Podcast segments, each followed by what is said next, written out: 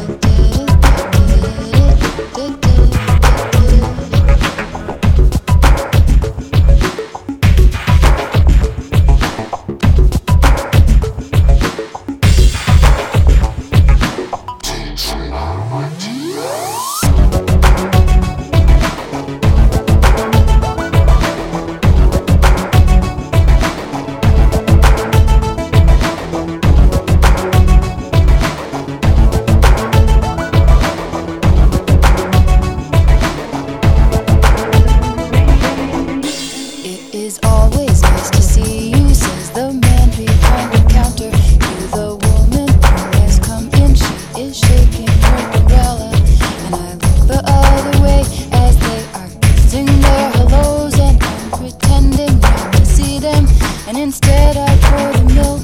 There's a woman on the outside looking inside. Does she see me? No, she does not really see me. She sees her own reflection, and I'm trying not to notice that she's hitching up her skirt and now she's straightened.